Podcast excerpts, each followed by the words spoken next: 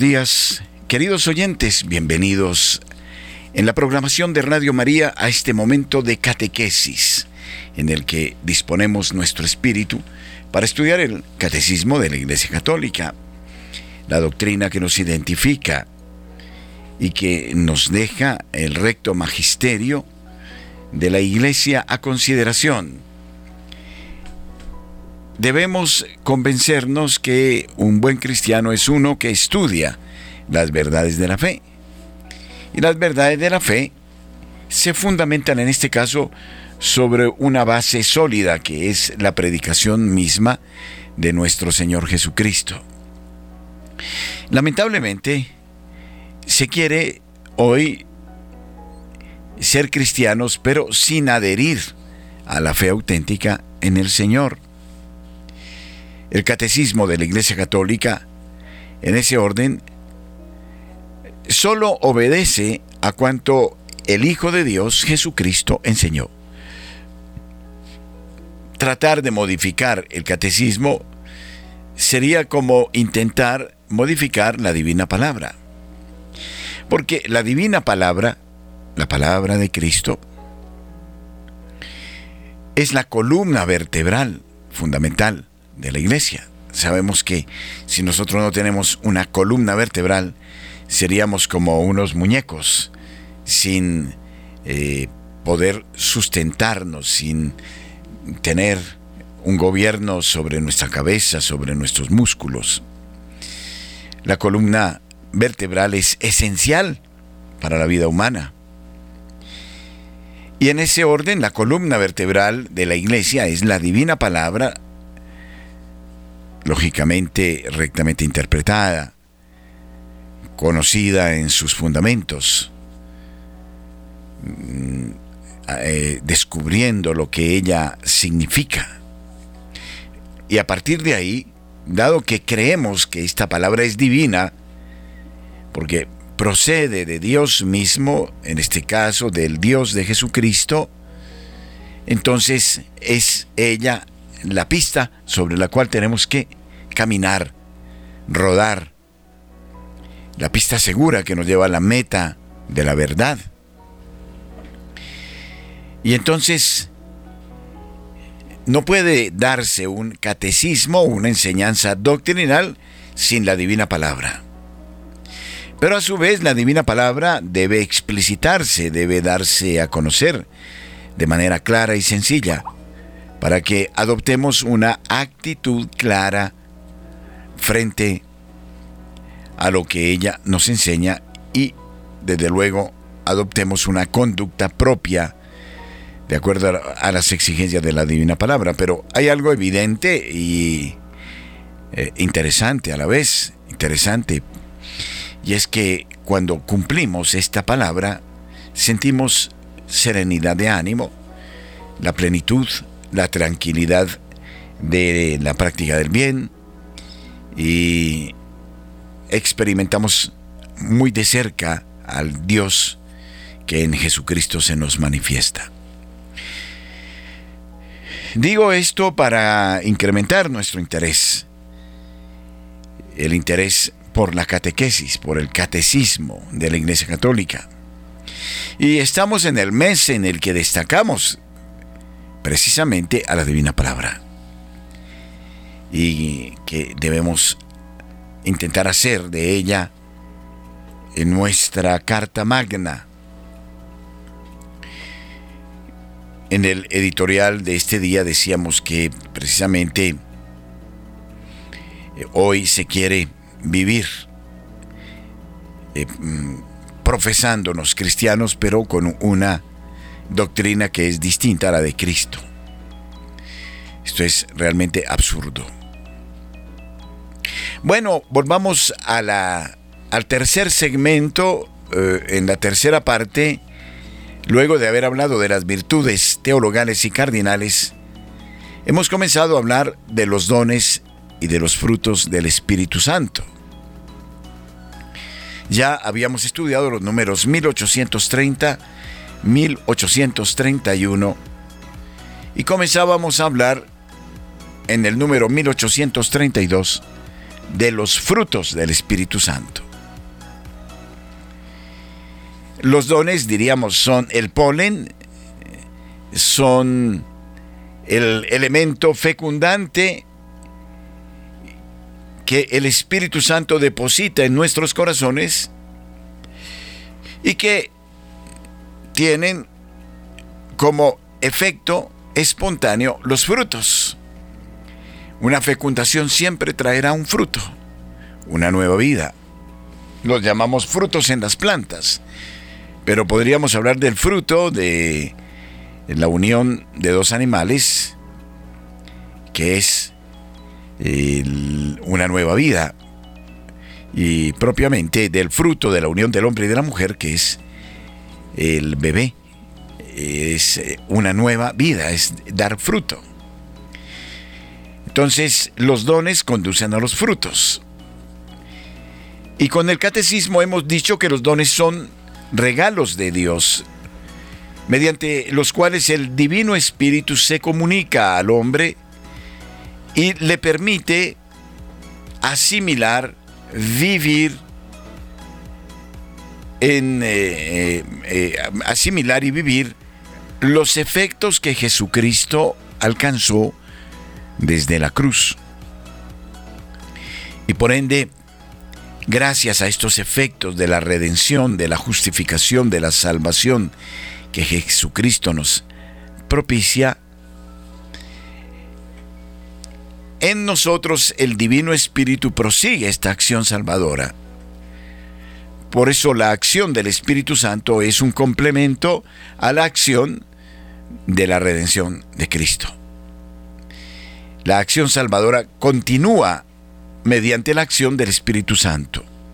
Entonces también podríamos decir, queridos oyentes, que no se puede pensar en la acción del Espíritu Santo sin la acción salvadora de Cristo. Y propiamente la acción salvadora de Cristo prosigue a través de la acción del Espíritu Santo en la iglesia que Cristo constituyó y en nosotros que somos parte de esta iglesia por el bautismo.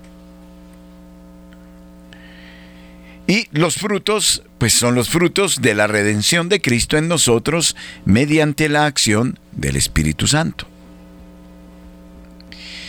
Entonces, ya desde este ángulo, podríamos decir con el catecismo, tomando el número 1832, los frutos del Espíritu son perfecciones que forma en nosotros el Espíritu Santo, como primicias de la gloria eterna.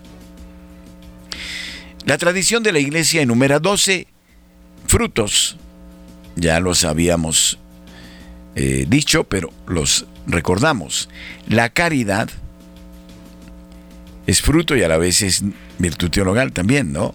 El gozo, la alegría, porque Dios quiere eh, en nosotros la bienaventuranza, la dicha, la dicha del amor la dicha de la unión con el amor de Dios, la paz, porque toda dicha trae paz, trae serenidad, la paciencia.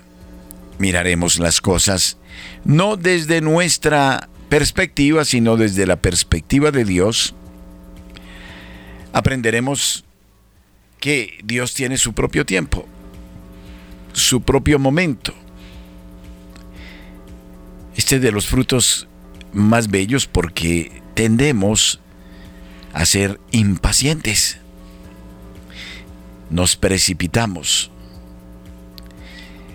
Debemos, deberíamos, aunque es, es difícil, siempre en todas las cosas dejar que Dios nos diga cómo y cuándo. Puede ser que suceda como hemos pensado, Puede ser que no, pero Él tiene un momento, tiene el justo tiempo. Eh, no es precipitarnos. En nuestras acciones deberíamos siempre decirle al Señor, Señor, dime cuándo. O como dice la canción, dime cuándo y, y, y, y cómo. Regresamos en breve.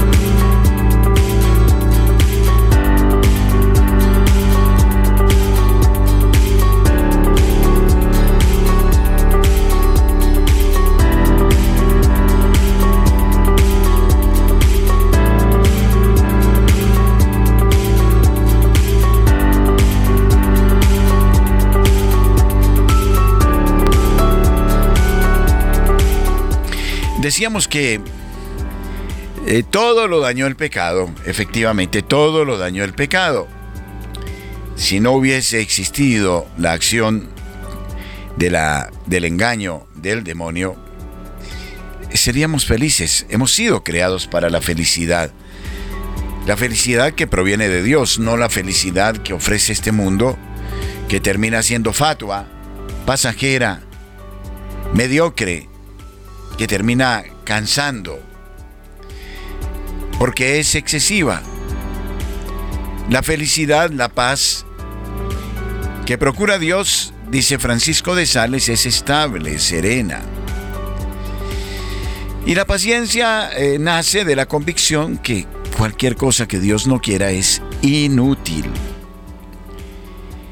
De esto sí que deberíamos convencernos, porque aquí patinamos mucho y creo que este es un punto eh, esencial en la dirección espiritual, en el acompañamiento espiritual, enseñar al alma, al dirigido, que todo se debe hacer dentro del plazo de Dios. Yo quiero detenerme aquí porque son puntos sumamente prácticos, que no hay que enunciarlos como para aprenderlos, sino para asimilarlos.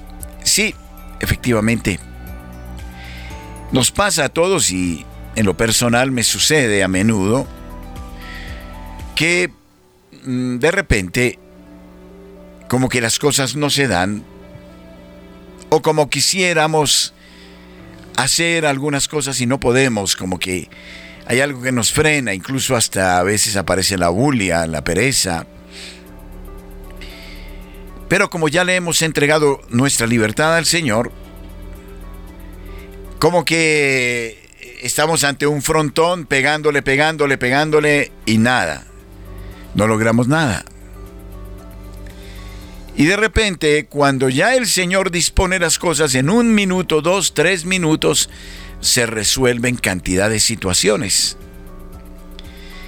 Y lo que se resuelve es mucho mejor de lo que nosotros habíamos planeado. Es algo eh, admirable. Y en un minuto. Por eso los tiempos de Dios son muy distintos a los tiempos del hombre. Y es ahí donde el Espíritu Santo nos tiene que regalar la paciencia.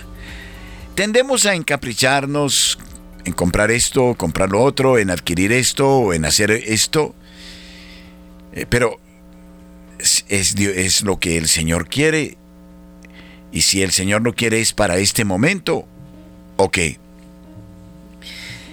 Si tendemos a hacer nuestros planes permanentemente, y evitamos hacer los planes de Dios y ahí, ahí eh, nos equivocamos.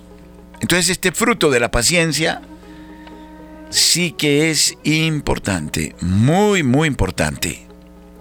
Pero además dice el catecismo, eh, que, y todos los catecismos lo han enseñado, que otro fruto del Espíritu Santo es la longanimidad, una palabra extraña, no es longaniza, Estamos hablando de longanimidad, de ser longánimes. ¿Y qué es la longamin, no gamin, sino ganimidad, longanimidad? ¿Qué es la longanimidad? Ser longánimes es ser comprensivos. Esto sí que nos falta. Miren que son frutos muy aparentemente muy bonitos, pero que no siempre están. Ser longánime nos lleva a saber que cada persona, y esto yo lo confieso, lo estoy trabajando últimamente en mi vida. A veces, para decirlo de manera más explícita, más clara, nosotros tendemos a juzgar, a juzgar, a juzgar. Y juzgamos desde nuestra propia realidad desde nuestras categorías, desde nuestra propia perspectiva. Juzgamos según nuestros criterios.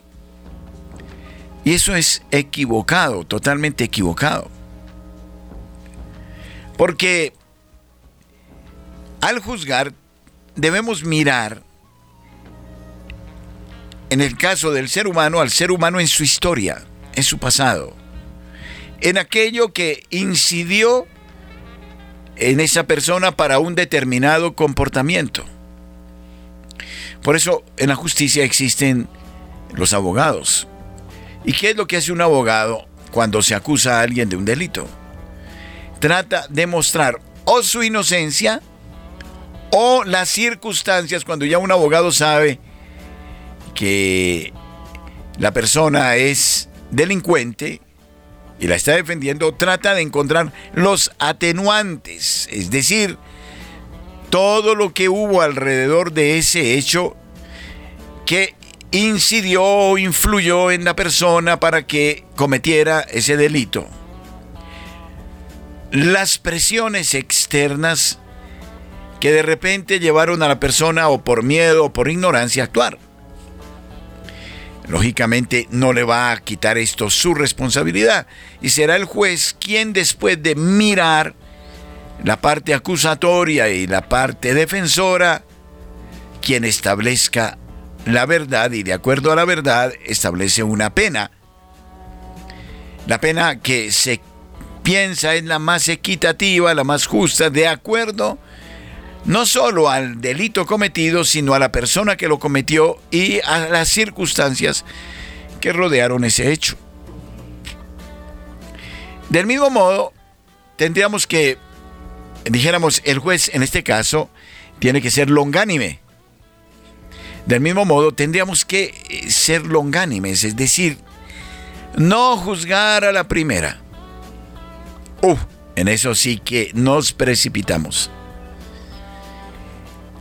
juzgamos a la primera y juzgamos mal, o porque no tenemos el contexto de lo que realmente sucedió, o porque somos superficiales y precipitados y entonces ya condenamos a alguien a la primera, o condenamos por prejuicios, porque es que nos dijeron que es así, o porque aparece una hoja de vida que nos dice es que es así. Y entonces aplicamos el principio de genio y figura hasta la sepultura. Y cometemos arbitrariedades terribles, comenzando porque todo ser humano tiene una oportunidad de redención, de cambio de conducta. No, esta persona es así, será así hasta la muerte. Y entonces aplicamos otro principio, lo que eh, se hurta no se roba, o lo que se roba no se hurta y ejercemos, nos volvemos jueces del otro. En eso eh, eh, dice el Señor, antes de mirar la paja que hay en el ojo ajeno, mira la viga que hay en tu ojo, primero. Y entonces el único que tiene derecho a establecer un juicio a fondo sobre cada uno de nosotros es Dios. Y esto nos libera el corazón y mucho. Porque a veces con base en estos juicios peleamos demasiado unos con otros.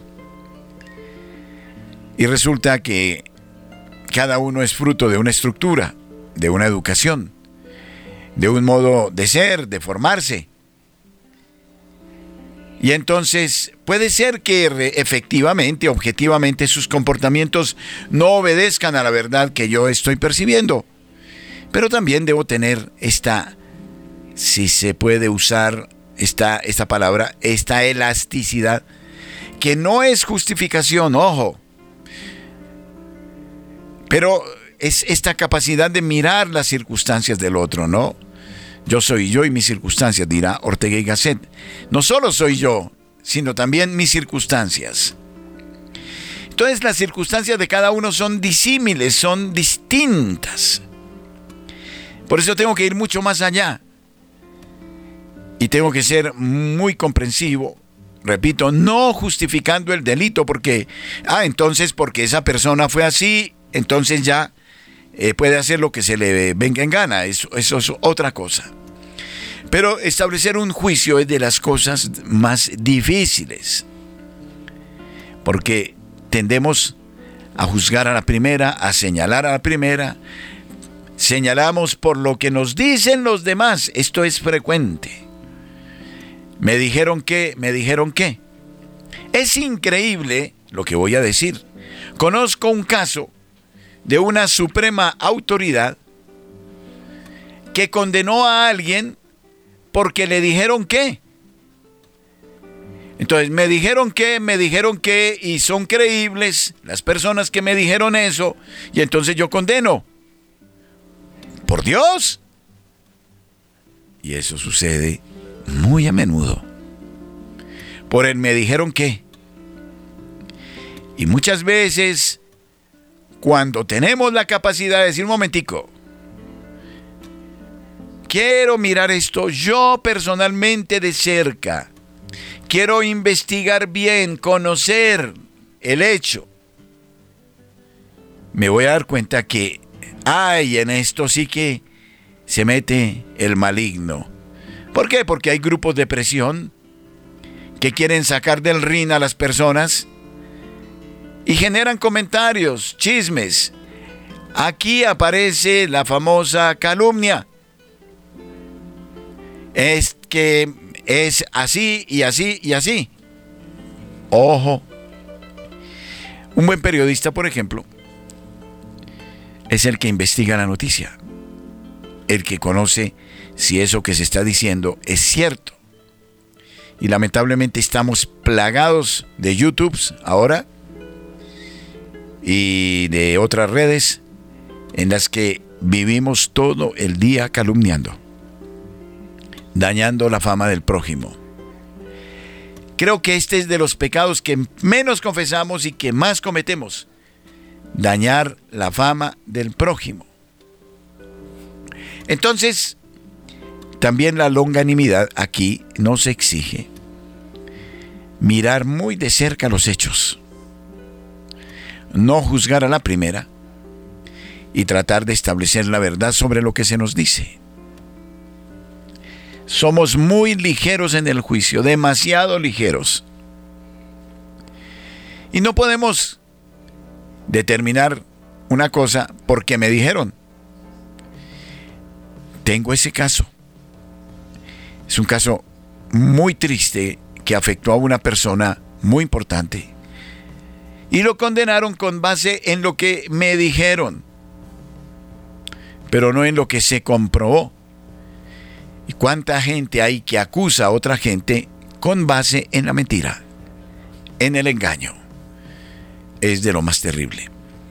Y a la longanimidad se une otro fruto del Espíritu Santo que es la bondad.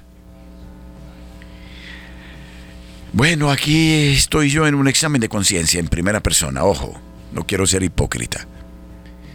Ser bondadosos. Este es otro fruto importantísimo que debemos pedir al Espíritu Santo. Porque a menudo somos mezquinos, duros, implacables, con estrechez de corazón. Y es que es así, y es así, y es así, y no hay otra posibilidad de que sea lo contrario. O es que es así usted y no hay nada que hacer. Que se muera aunque se salve. Pero yo a usted no lo paso. ¿Cuántos pecados cometemos así? Es así que en la auténtica exclusión generamos círculos cerrados donde si hay alguien que disiente, que no está de acuerdo, o que quiere dar una opinión, hay que sacarlo del ring. Y como sea. Y muchas veces,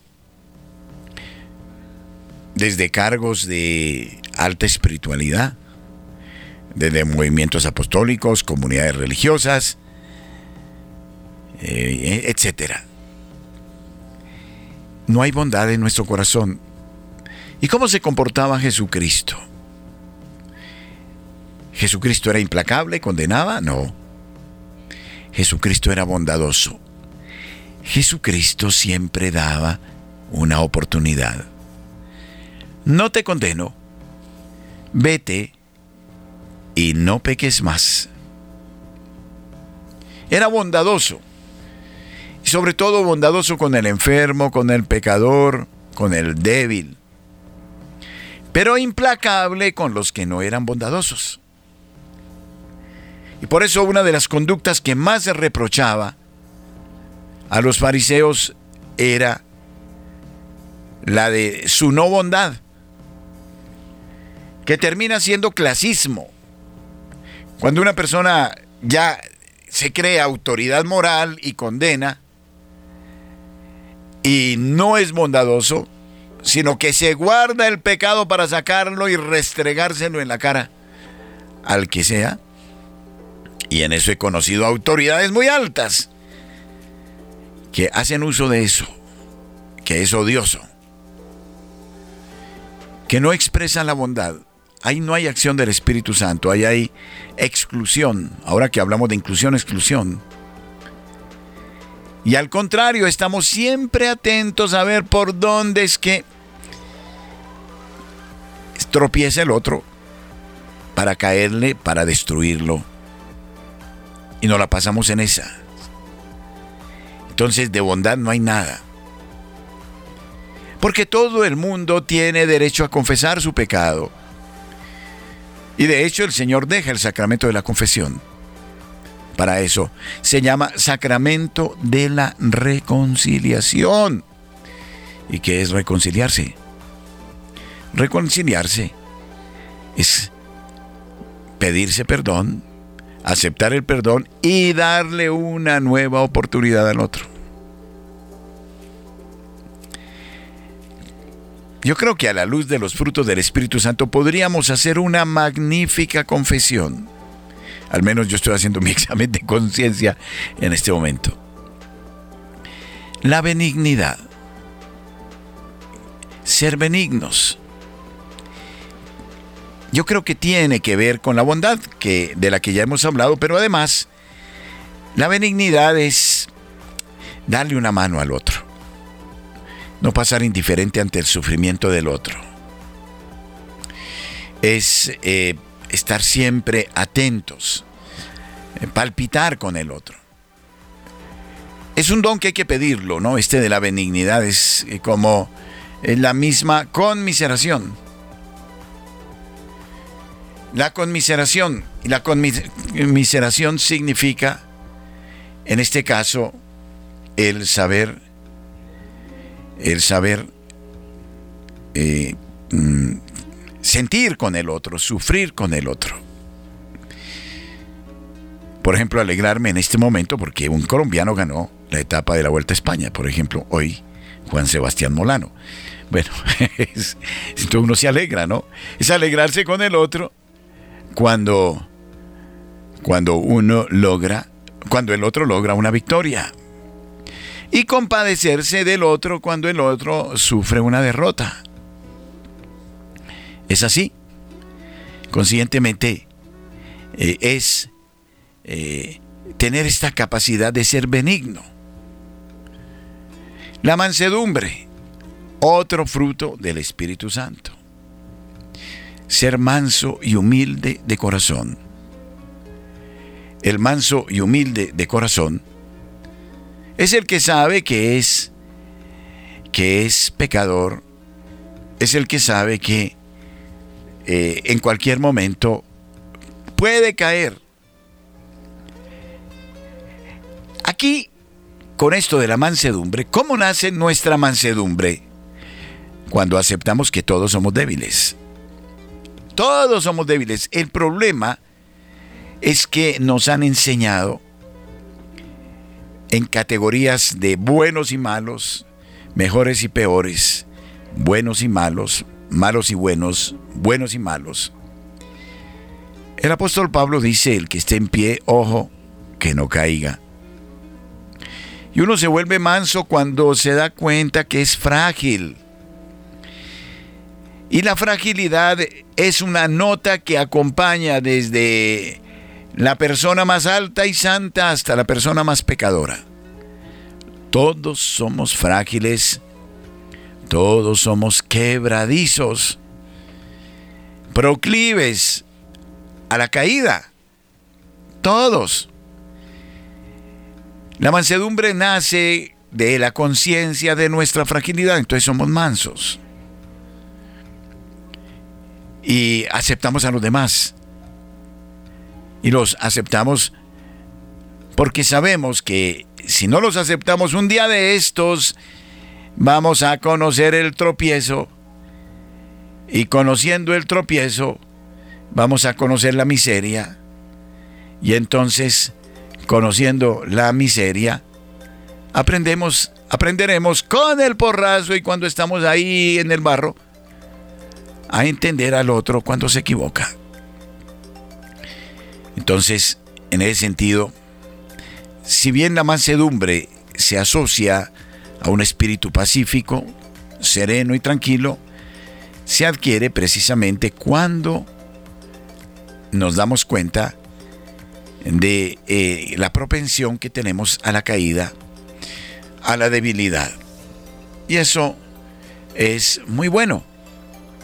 Eso nos ayuda a vivir mejor. No disimulando, aunque a veces será bueno disimular también.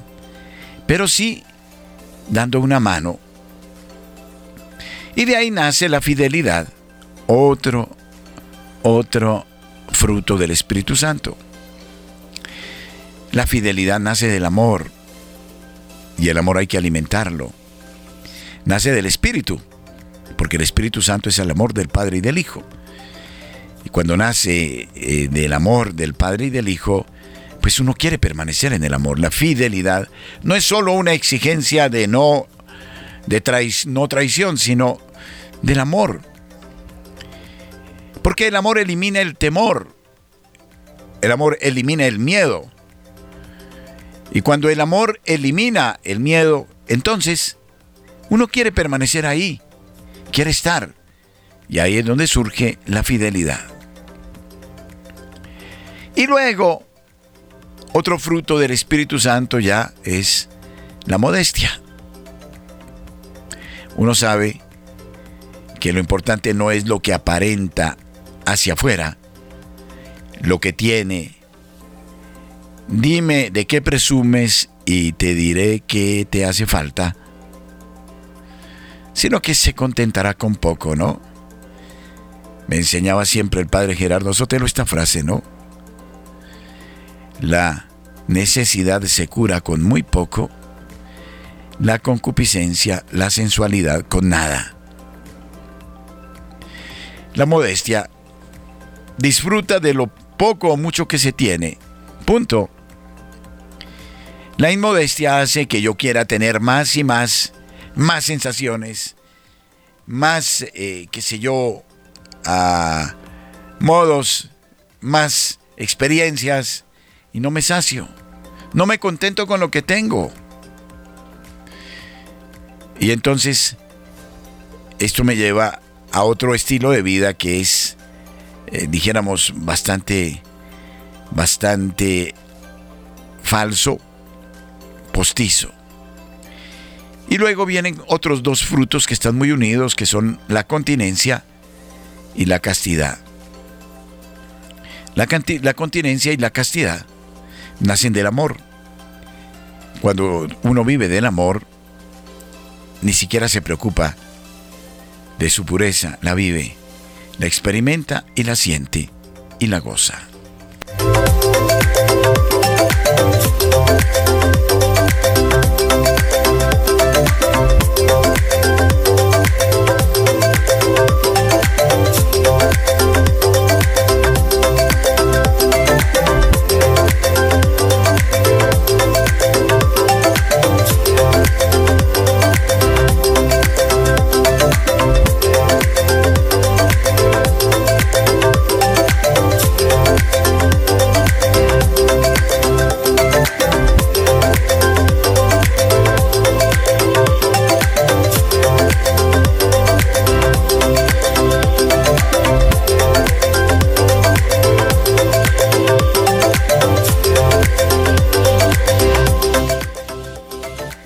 A disposición de ustedes nuestro número telefónico 746-0091 o 601-746-0091 para que ustedes también, si desean, complemente lo que hemos dicho.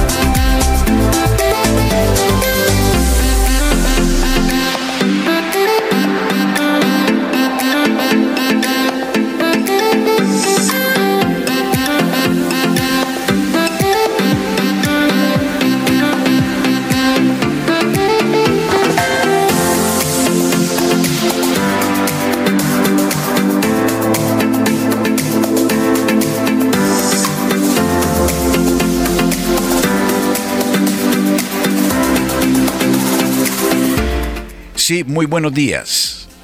Gracias, buenos días, padre. Eh, dos cositas puntuales después de, agradecer el programa. Sí, señora. Eh, cuando usted dijo que, que la, cuestión con los santos, que te diga el santo y que, y que en los tiempos de Dios, bueno, lo que se preocupa al principio del catecismo, antiguamente en los hogares católicos que nos creamos, la mayoría decían, lo que Dios no quiere, los santos no pueden. Ahí Exacto. Hay una base, ¿cierto? Perfecto. Exacto. Y lo otro, en cuanto a dañarle la imagen a las personas, eso sí que es bien harto, bien complicado. Los seres humanos y frecuente, ¿no? Podemos aportarnos bien o regular o mal dependiendo de las circunstancias con cada con cada prójimo. Entonces, lo, yo por lo menos siempre hago es si tengo alguna queja o algún reclamo lo hago en privado. Eh, caritativamente lo hago de buena manera y en privado, nunca en público porque esa persona puede que me haya rayado a mí, pero a otras no, entonces no tengo derecho a criticarle o a llamarle la atención delante del público. Y no y si me preguntan algo digo no yo no me he dado cuenta lo que me están diciendo no no me doy cuenta porque la imagen de todas maneras hay que respetarla porque la imagen es de Dios no de nosotros. Muy bien muchísimas gracias. Me recuerda su nombre por favor Berta Cecilia, acá de Cali. Ah, hola Berta Cecilia, muchísimas gracias. Dios te bendiga. también. Hasta pronto, gracias. Buenos días. Buenos días, padre. ¿Con quién eh, hablo? Con Gloria Sanabria. Hola, Gloria, bienvenida. Mire, padre, es que yo he sufrido una cantidad de injusticias y, y lo que pasa es que inclusive desde el convento donde estoy, mi superiora no me ha querido recibir en tres veces consecutivas. El Señor me vuelve a mandar allá con mi director espiritual que me manda y, y, ella no me recibe. Que no, que no, que no pertenezco a ese grupo. Y lo bueno es que yo siento, o sea, hay, hay una religiosa que dice, pero ¿cómo así? La primera vez dijo, pero ¿cómo así? Porque te van a sacar si tú siempre estabas pendiente del, del convento y hacías el oficio. Y, y aquí personas que no hacen nada, entonces sí, sí van a estar. No, eso es injusto. Y mire, padre, si yo sí he cometido mis errores. Yo soy consciente, yo le pido perdón al Señor.